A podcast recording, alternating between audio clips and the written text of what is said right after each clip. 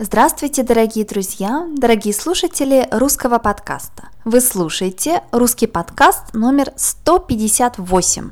Сегодня наша тема – это 90-е годы в России. Вы знаете, что 90-е годы в России это был очень тяжелый, очень сложный период для этой страны. Сегодня у нас с вами будет интервью со Светланой, которая нам расскажет, как она помнит эти годы – в 90-х годах Светлане было около 30-35 лет, поэтому, конечно, она хорошо их помнит. У нас с вами будет три интервью, три части. Сегодня мы с вами послушаем первую часть интервью и в следующих подкастах две другие части. Сначала мы с вами послушаем интервью медленно, потом посмотрим на самые трудные слова, а после этого послушаем интервью немного быстрее. Вперед!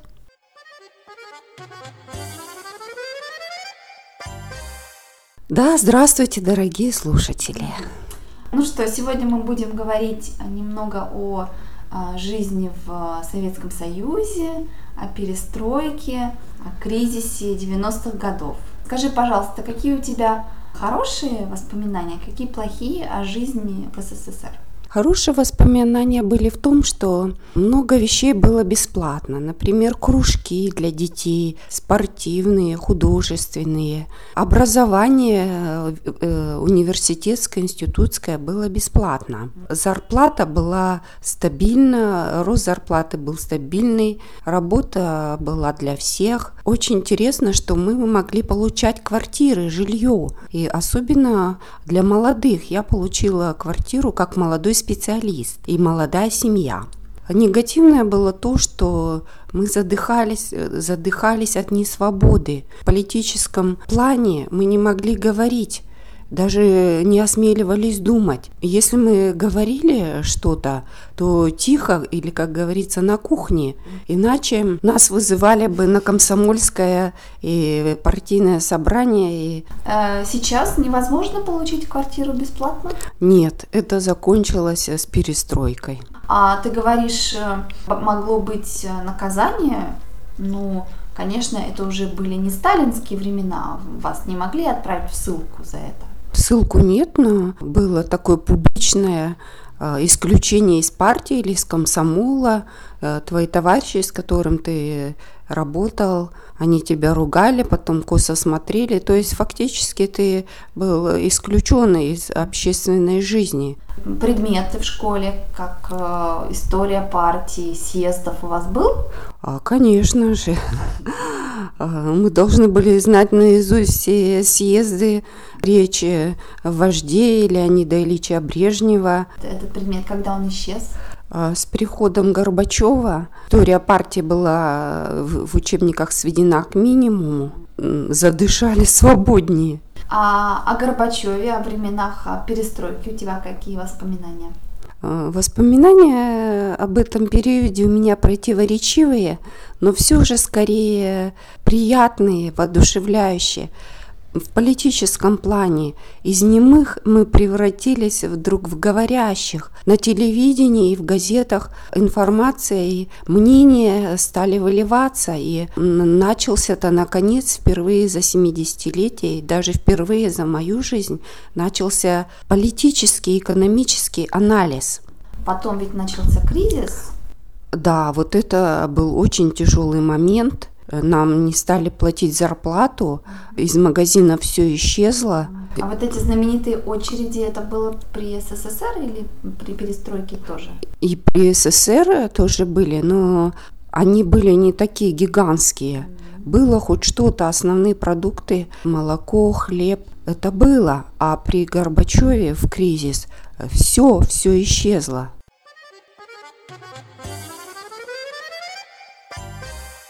А теперь давайте посмотрим на самые трудные слова. Кружок, кружок, детский кружок – это тематический клуб, это группа детей, которые учатся что-то делать.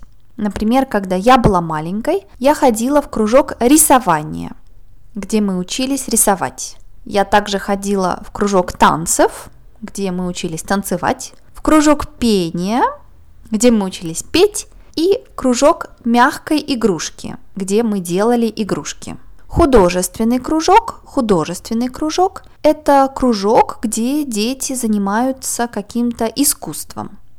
Например, рисование, музыка, танцы, пение – это художественный кружок. Также есть спортивные кружки, например, кружок волейбола, карате, футбола и так далее. Образование, образование – это все, что касается учебы, все, что имеет отношение к учебе, к университетам, к школам, к детскому саду и так далее. Светлана говорит, что образование было бесплатным. Это значит, что университеты и школы были бесплатными. Рост, рост, рост зарплат – это когда зарплаты все больше и больше, когда зарплаты становятся больше, рост зарплат – она говорит, что рост зарплат был стабильным. Это значит, что зарплаты стабильно, постоянно, все время росли. У них был рост. Сегодня можно сказать, что в некоторых странах есть рост безработицы. То есть все больше и больше людей, которые не могут найти работу. Рост. Жилье. Жилье – это место, где мы живем. Например, квартира, дом – это жилье. Жилье – это общий термин, чтобы сказать все места, где живут люди. Например, мы можем сказать, в этом районе жилье очень дорогое. То есть в этом районе купить или снять квартиру очень дорого. Задыхаться, задохнуться, задыхаться, задохнуться – это когда мы не можем дышать. Конечно, это неприятное чувство, мы можем даже умереть от этого. Но когда Светлана говорит, что они задыхались, это значит, что они чувствовали себя несвободными. Они не могли дышать, это значит, что они не могли говорить, что хотят. Они не могли делать, что хотят. Они задыхались от несвободы. Люди задыхались, они чувствовали себя несвободными, и они не осмеливались говорить то, что они думают. Осмеливаться, осмелиться, значит иметь силу, иметь мотивацию, быть смелым, чтобы что-то сделать или что-то сказать. Например, когда мы слушаем учителя, и мы думаем, что учитель не прав, мы можем сказать, что мы не согласны, но часто мы не осмеливаемся это сказать. Значит, мы недостаточно смелые, чтобы это сделать. Осмеливаться, осмелиться. Ссылка, ссылка, поехать в ссылку, это значит, что человек, который у власти, лидер страны или лидеры страны, вы им не нравитесь. Им не нравится ваша позиция, им не нравится то, что вы говорите. И они говорят вам, уезжай, ты должен уехать. Это ссылка. Например, очень известные русские писатели, как, например, Пушкин или Лермонтов, были в ссылке на Кавказе. Конечно, Кавказ это не самый худший регион для ссылки, но, конечно, они были далеко от общества, от людей. Светлана говорит, что до перестройки, конечно, вы не ехали в ссылку, но вас могли исключить из партии. Исключение из партии, исключение из комсомола – это когда вы были членом организации, когда вы были частью какой-то организации – но вы больше не часть этой организации, когда вас изолировали. И, конечно, для того времени это очень много значило. Это значило, что вы теряли ваших друзей, вы теряли некоторые преимущества, контакты и так далее. Если вас исключали из партии, многие люди смотрели на вас косо. Косо смотреть на кого-то – это значит, что вы смотрите зло, плохо, что вам не нравится этот человек что вы думаете, что человек ненормальный, он сделал что-то плохое. Иногда мы можем видеть, как люди смотрят косо, если вам интересен человек, но вы не хотите смотреть на него прямо, вы делаете вид, что вы не видите его, но вы смотрите на него все равно. Это значит смотреть косо, смотреть плохо, смотреть косо. Общественный, общественный значит публичный. Общественная организация – это организация, где много людей, публичная организация. Мы можем также сказать, например, общественное телевидение это телевидение, на которое люди платят налоги, платят деньги. Общественный парк – это парк, куда могут ходить все люди. Общественный. Потом Светлана говорит о том, что в школе до перестройки они должны были изучать историю партии. Например, они должны были изучать даты всех съездов. Съезд, съезд – это как конференция, но часто съезд – это политическая конференция, политическое собрание, где очень-очень много людей из разных городов и стран. Во время Советского Союза было много съездов, где члены партии говорили о важных вещах.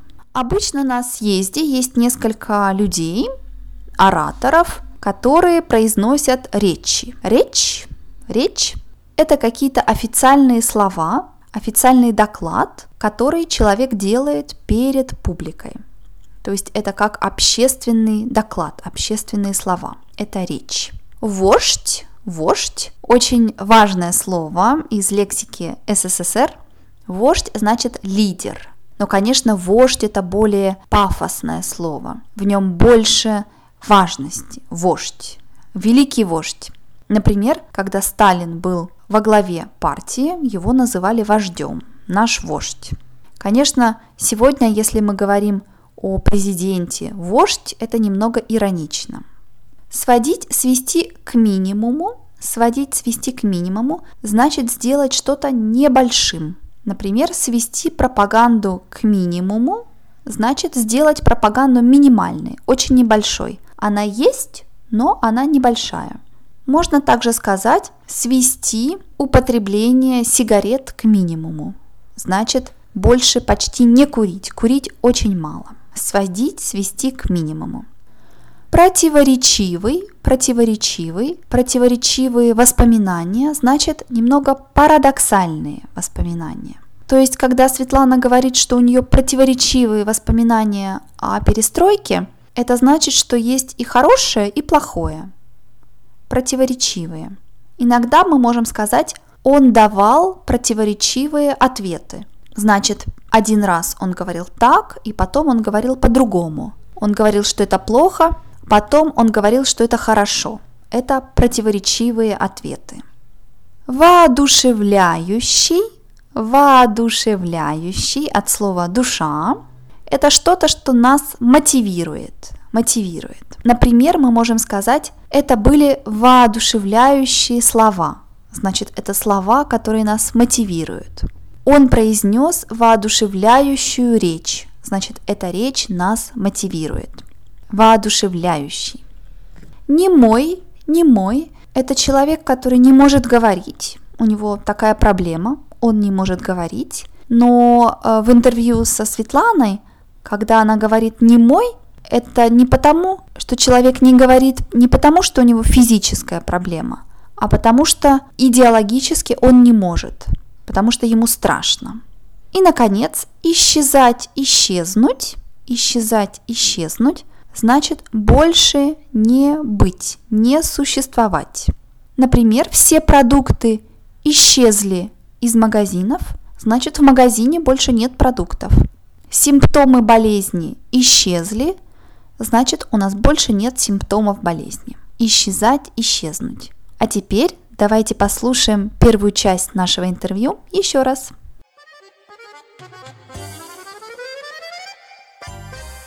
Да, здравствуйте, дорогие слушатели.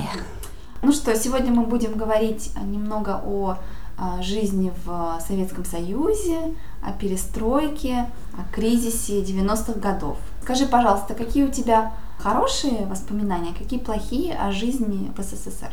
Хорошие воспоминания были в том, что много вещей было бесплатно. Например, кружки для детей, спортивные, художественные. Образование э, э, университетское, институтское было бесплатно. Зарплата была стабильна, рост зарплаты был стабильный, работа была для всех. Очень интересно, что мы могли получать квартиры, жилье. И особенно для молодых. Я получила квартиру как молодой специалист и молодая семья.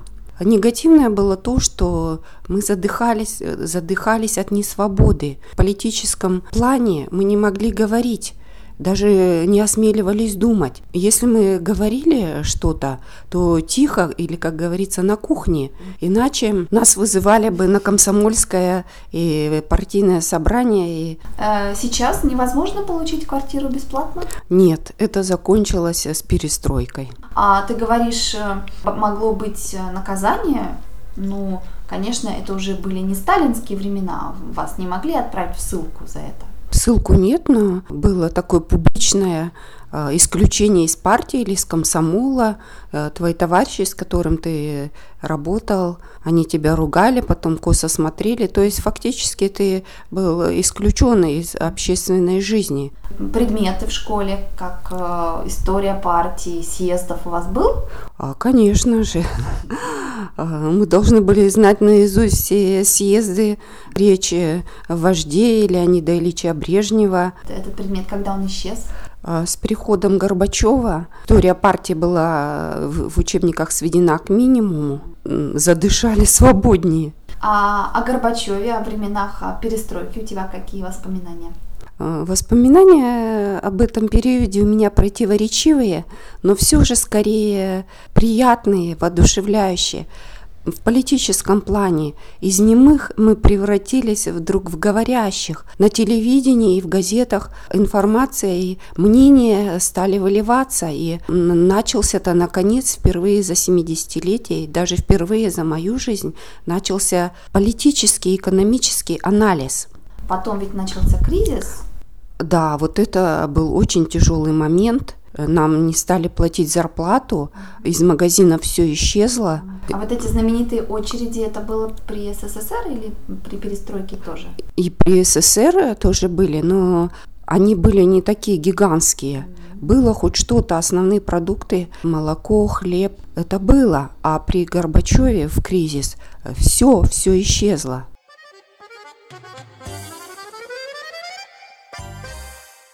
Благодарю вас за то, что вы слушаете русский подкаст.